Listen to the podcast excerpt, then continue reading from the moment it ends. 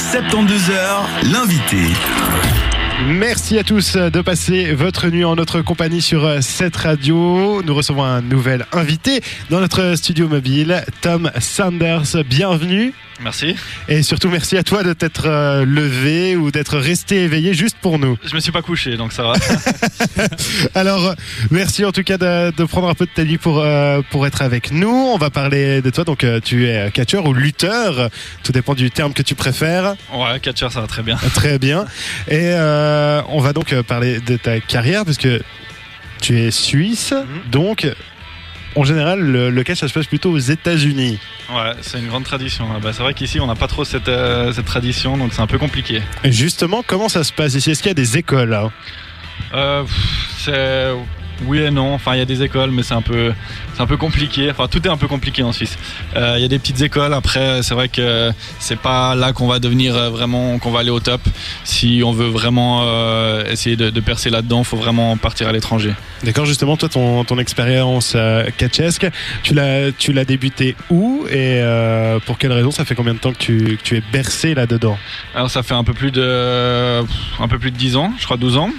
Euh, j'étais tombé dessus par hasard à la télé, un peu comme tout le monde, et puis je suis resté accroché. Et ça fait un peu plus de 6 ans maintenant que, j'en fais. Euh, j'ai commencé ici à Lausanne, bah, juste euh, au Tacos Bar, là, à 100 mètres d'ici. Ils faisaient des petites soirées une fois par mois, et puis bah voilà, c'est, ça a commencé un peu comme ça. Et puis après, commencer à aller en Suisse allemande, après aller commencer un peu partout en Europe, puis aux États-Unis. Donc, voilà, c'est comme ça que ça a débuté. L'étranger, donc euh, on en parle, les États-Unis, le Mexique, le Japon, c'est vraiment les, les, trois endroits où le catch est le plus représenté, ou tout du moins le, le plus populaire. -hmm. Est-ce que ce sont des, des, pays qui te font rêver? Euh, oui, c'est clair. Après, c'est euh, trois pays avec euh, vraiment des styles différents. Quand on regarde le Japon, c'est plus un catch sportif. les États-Unis, c'est plus un catch spectacle, on va dire. Et puis le Mexique, c'est très traditionnel avec tous les masques et tout ça. Donc oui, c'est clair. Mais après, ça, reste les trois pays où on peut vraiment gagner sa vie là-dedans. À part ça on peut oublier, je crois. c'est un peu et, compliqué. Et du coup, euh, toi, quel, quel est la, le pays qui te fait le plus rêver? Mexique, Japon, États-Unis?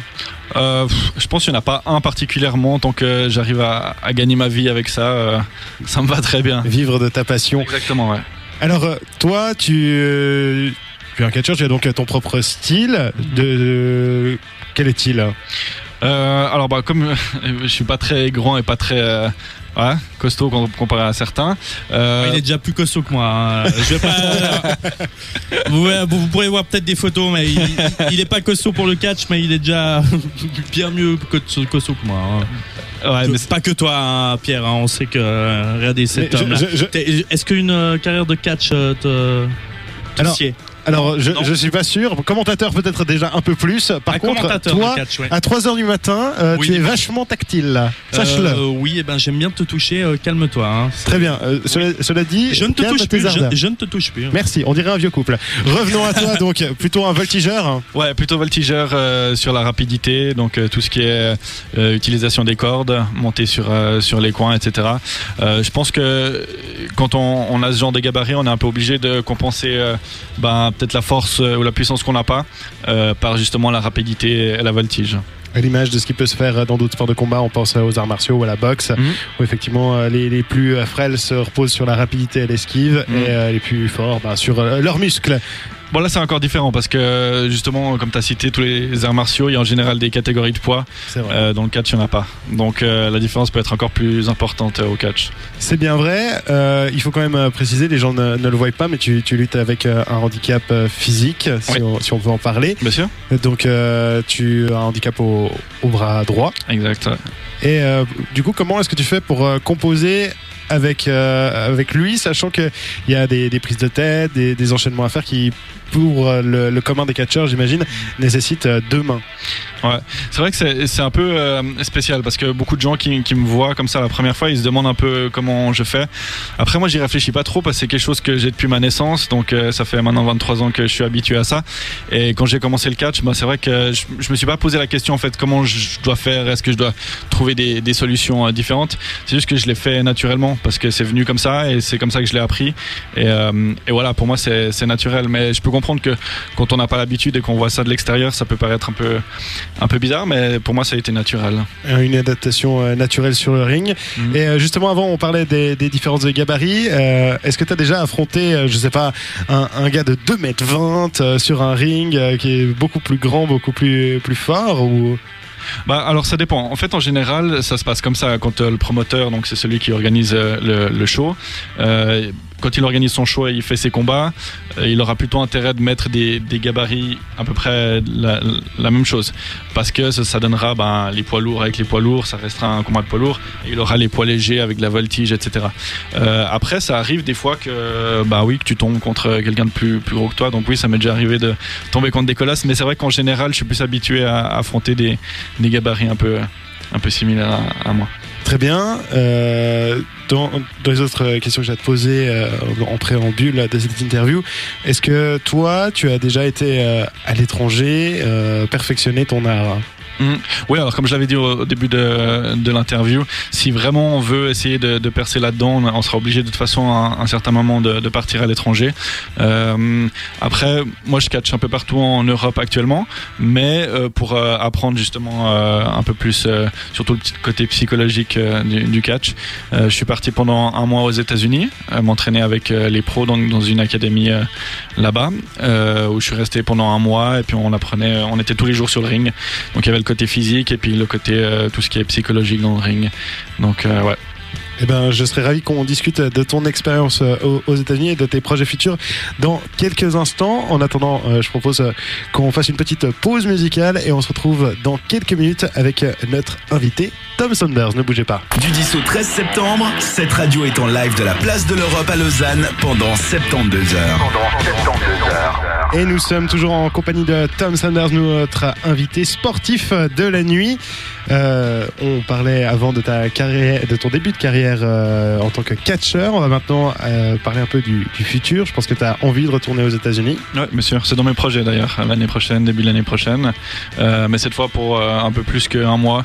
C'est vrai que pendant un mois, on, voit un peu la base, mais si on, on veut aller plus loin, deux ou trois mois, c'est c'est pas du luxe. hein. Et du coup, tu penses partir de quel côté Alors bah, ce sera toujours en Floride, c'est où, la- où il y a toutes les, les écoles. Euh, J'avais fait une école, euh, l'école des Dudley Boys, euh, pour ceux qui connaissent. Et puis, et puis euh, donc là, le but c'était de changer et puis d'aller à la Samoan. Euh, c'est euh, le- l'école de la famille du, du rock, pour ceux qui connaissent Bah, un peu. je, je pense qu'au bout d'un moment, à force de truster les, les films, gros budget, The Rock, Dwayne Johnson, je crois que même le grand public commence à bien le connaître, si tu veux mon avis. Exactement. Donc voilà, le but c'est de regarder un peu les différentes écoles, faire de, de nouveaux contacts et puis, et puis on verra ce qui, ce qui, ce qui arrive quoi. Très bien. Donc, euh, le, euh, aux États-Unis, c'est quand même euh, quelque chose d'a- d'assez hiérarchisé, plein de, de petites fédérations à, à gauche, à droite, et euh, deux, trois de moyenne importance et une grosse. Ouais, La. WWE, la, la plus connue, celle qui à une époque s'appelait WWF, Mhm. pour les plus anciens qui, qui se rappellent peut-être de l'époque d'Hulk Hogan et André le Géant. Est-ce que c'est l'aboutissement pour toi Ce serait l'aboutissement Oui, c'est clair. Après, je pense qu'il faut pas se faire euh, d'illusions avec euh, un gabarit comme le mien. C'est vrai qu'il recherche plus de- des- des géants, ce qui est compréhensible. Mais euh, après, comme on, en a parlé un peu en en antenne, le but c'est, ce serait de vivre de ma passion. Après que ce soit à la WWE ou dans une autre fédération, tant que j'arrive à vivre de ça, ce serait le top, quoi. C'est le plus important. Mm. Qu'est- Qu'est-ce que tu penses de- du système euh, américain, justement, d'a- d'avoir euh, ces, ces toutes petites fédérations dans lesquelles les, les lutteurs doivent voyager à gauche, à droite, trouver des, des- des contrats et cette domination totale de cette euh, grande entreprise qu'est la WWE qui euh, rachète euh, des lutteurs avec, en leur proposant des contrats énormissimes et euh, par- sans vraiment leur donner une, une visibilité optimale et l'occasion de faire leurs preuves. Ouais. Non, c'est clair. Euh, honnêtement, bah, comme tu, tu dis, ça s'appelle l'Indy, enfin le circuit indépendant aux États-Unis. C'est un peu ce qu'on a euh, en Europe. Donc, c'est vraiment pour des, ce sont des tout petits shows. Voyager euh, depuis la Suisse, aller en France, en Italie, en Espagne, un peu partout. Donc ça, ça ressemble un peu à ça. Les États-Unis c'est tellement grand, donc euh, même euh, si c'est un show qui est dans le même état, c'est des centaines de kilomètres. Donc ouais, ça ressemble un peu à, ce qu'on a nous en Europe, ce qu'on doit faire. après, c'est clair que la WWE, ben voilà, c'est c'est le top et ils ont tellement d'argent que je pense qu'ils seront jamais jamais inquiétés par par n'importe qui. Sauf à, une certaine époque, à dans les années 90, où ils ont eu un, gros un gros adversaire, mais ça, c'est le passé. On n'a plus de raison d'en parler. Alors, petite euh, curiosité euh, personnelle, quelle est la, journée type d'un catcheur aux États-Unis? Comment elle se compose? De, quoi faut-il se, nourrir? De, Combien de temps passe-t-on à, la salle de sport? Alors, bah, ça ressemble un peu à ce qu'on a ici en Europe. Euh, ça change pas trop. c'est bah, les, les, gens comprennent pas en fait parce que quand ils regardent à la télé, c'est vrai que bah voilà, ils voient le produit final, on va dire, et ils se rendent pas compte de toutes les années euh, de, travail qu'il y a derrière, que ce soit pour euh, au niveau catch, au niveau technique et au niveau de construire le corps. Euh, c'est juste immense. Les, les, gars, ils sont pas arrivés du jour au lendemain et puis et puis voilà, je suis là. Donc les gens se rendent pas compte de, tout, tout, le travail qu'il y a derrière, que ce soit au niveau de la, de la, nourriture, au niveau des entraînements et après au niveau de, la partie technique sur le ring. C'est juste incroyable. Très bien, ben justement, c'est cette partie euh, un peu plus euh, intéressante, la partie américaine, le, côté grand public, l'œil qu'a le grand public sur euh, ce sport. Je, pense que ce sera très, euh, très important pour euh, nous d'en débattre avec toi, qui, qui connais bien le milieu, mhm. de nous donner ton avis interne peut-être. Ce sera dans quelques instants. On va, on va marquer une, petite pause musicale avant de, passer au concours de cette revue. Ensuite, on te retrouvera pour parler de cette partie-là de ton sport. Ne bougez pas. On fait place à Razorlight et on revient pour le prochain cadeau. 72 heures interview. Et on est reparti, nouvelle partie de cette interview, troisième partie en compagnie de notre invité Tom Sanders. Encore une fois, merci à toi d'être avec nous aussi tard.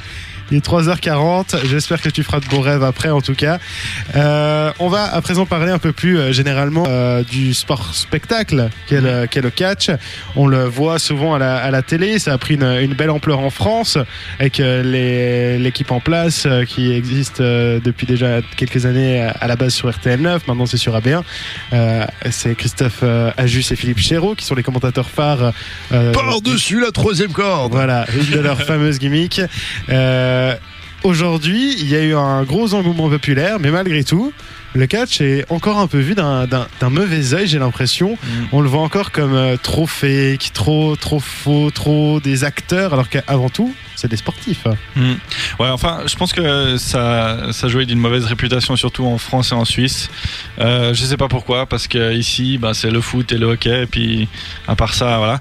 Et je pense que tout ce qui est un peu euh, mise en scène avec du spectacle, ils ont un peu de la peine, alors qu'aux États-Unis, ils ont 10 ans d'avance sur, euh, sur nous. Ils adorent tout ce qui est, enfin, ils du spectacle partout, même dans le football américain. Enfin, dans le basketball, entre autres. exactement, euh, plus qu'un match de sport, tu viens voir un, vrai spectacle de 3 heures. Ouais, avec de la musique et tout. Ouais, donc euh, c'est vrai qu'ici, je sais pas pourquoi, mais on n'a pas du tout cette mentalité. Donc je pense que c'est ça qui fait un peu que que bah, ça reste à la traîne et puis que ça, ça décolle pas quoi. Mais c'est peut-être lié aussi à la justement au côté très spectacle parce que le public n'est pas le même et peut-être que les gens en Suisse n'arrivent pas à apprécier ce, ce côté show américain. Je sais pas quand t'as des pyros qui explosent toutes les 20 secondes, euh, quand t'as euh, toujours des commentateurs qui font oh yeah, ah, je pense à Jerry de King Lawler ça reste quand même très bah voilà c'est très géolocalisé aussi par rapport au public quoi. Tout à fait. Euh, comment est-ce que euh, quelqu'un de, lambda doit, doit voir un match de catch Parce qu'il y a toute une psychologie derrière. Mhm. Un méchant, un gentil, euh, le méchant qui va faire passer un mauvais quart d'heure au gentil, le gentil qui va du coup se relever et faire son grand retour pour tenter de mettre au tapis le méchant. Des fois ça marche, des fois ça ne marche pas. Explique-nous un peu comment ça fonctionne un match de catch par sa manière psychologique. Euh, ouais, alors après, ça, dépend tout euh, de, des pays. C'est vrai que ça, change de pays en pays. Euh, dans l'ensemble, bah, comme tu l'as dit, c'est vrai qu'il y a toujours, euh, enfin, en général, un gentil et un méchant. Euh, enfin, c'est pas vraiment un gentil et un méchant. Ce serait plutôt un qui est aimé par la foule, un qui est détesté par la foule, on va dire. Euh, après, ce qui est bien dans le catch, c'est que voilà, tu payes ton ticket, tu viens et tu supportes et tu détestes qui tu veux. Donc c'est ça le, truc. Après, le but, c'est juste de, faire passer un bon moment aux gens qui, sont là et, et qui se vident la tête. Mais Après, euh, voilà, ça reste, euh, ça reste un spectacle et puis euh, il faut le voir comme, euh, comme tel, comme si Mais- on va. Justement, con- concrètement, hein, pour la personne lambda, comment ça se passe quand t'es toi qui es catcheur Comment ça se passe? T'es un promoteur, donc t'as, voilà, qui, qui engage plusieurs catcheurs. Comment ça se passe exactement? C'est c'est c'est lui qui met un scénario en place. euh, que, comment ça se passe cette, cette préparation? Parce que c'est vrai que nous après à la télé, on voit le produit fini, comme Mhm. tu disais euh, tout à l'heure. Comment cette préparation euh, se passe? Est-ce que toi, tu as, ton mot à dire ou c'est vraiment le promoteur qui te dit, bon, bah, euh, exactement euh, les, les prises que tu vas faire et euh, le scénario qui va se jouer Comment ça se passe ça? Ah bah, encore une fois, ça dépend de si on prend par exemple ici en Suisse ou en France et à la WWE, ça va être complètement différent parce que c'est pas les, les mêmes produits. Ici, enfin on va dire en général en Europe, euh, quand tu catches en tant que catcheur indépendant, donc euh, le, le promoteur il te fait venir, tu viens, euh, il te dit bon bah alors tu vas catcher contre lui. Euh, t'as pas ton mot à dire, c'est comme ça, et tu fais, tu fais ce qu'il te dit. Après, c'est pas scénarisé au point que tout est scénarisé, tu vois. Euh, Il y a toujours une histoire dans le show et il y aura en général une histoire dans chaque match, euh, l'histoire du, gentil et du méchant. Après, Du coup, tu te mets d'accord avec l'autre catcheur à ce moment-là avant, alors ça, le, ma- le match ou... ça dépend. Par exemple, à la WWE, oui, euh, le, le- le- la fin est, déjà prévue, donc on Mhm. sait qui c'est qui gagne ou qui c'est qui perd, parce que il faut raconter une histoire. Donc voilà. Mais après, ça dépend des pays. Euh, en Europe, la plupart du temps, c'est pas c'est pas pareil. C'est pas scripté euh, comme aux États-Unis, parce que aux États-Unis, ils doivent respecter un programme qui est fait assez longtemps à l'avance, et puis c'est semaine par semaine, et voilà, ils doivent respecter une histoire. Tandis que nous, ici, ce qu'on fait, bah, c'est des shows. on va une année dans une ville, et puis on revient l'année prochaine. Donc euh, les gens ils, ils viennent, ils, ils voient le show, puis ils attendent une année avant qu'on qu'on revienne dans la ville. Donc il n'y a pas de, de suivi vraiment ou d'histoire de show en show en fait. Du coup, en fait, la seule chose qu'on t'impose, c'est ton adversaire. Exactement, ouais. Sinon, après, euh, Ouais. mais est-ce que tu te mets d'accord quand même avec lui ou après ça se fait vraiment euh, Après après ça reste voilà, on sait après le promoteur nous dit qui est gentil, qui est méchant. ouais. On a chacun nos personnages, donc le, le promoteur il, il connaît nos personnages avant de nous prendre, avant de nous engager.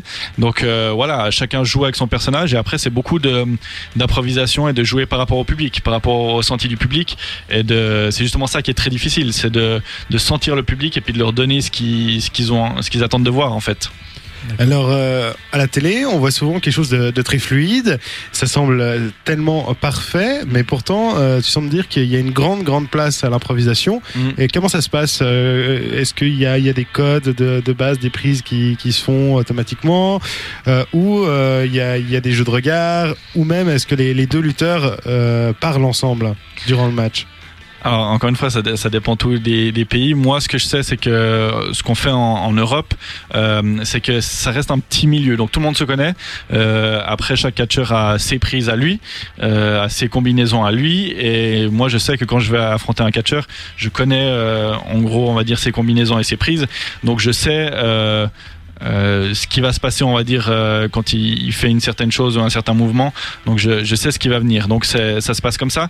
Euh, après le but c'est de travailler ensemble. Le but n'est pas forcément de, de, faire mal à l'autre ou de voilà. C'est pas tellement une compétition, ça reste plus un, spectacle. Et, et voilà, c'est de travailler ensemble, mais chacun sait quand ça va venir, quel enchaînement l'autre va faire, etc. Et puis il y a des moments dans le match où c'est plus la domination du méchant, plus la domination du gentil. Et puis par rapport justement à l'aspect très scénarisé aux États-Unis, c'est les moins ici. Comment ça se passe pour euh, l'arrivée de la fin du show, le, le tombé final? Euh, Est-ce que c'est du coup un peu au feeling? Qui est-ce qui Mm. tient le match à ce moment-là? Ou bien est-ce qu'il y a quand même un petit peu de voilà, il y a des principes C'est tel et tel euh, lutteur qui va prendre le dessus pour euh, le tombé final?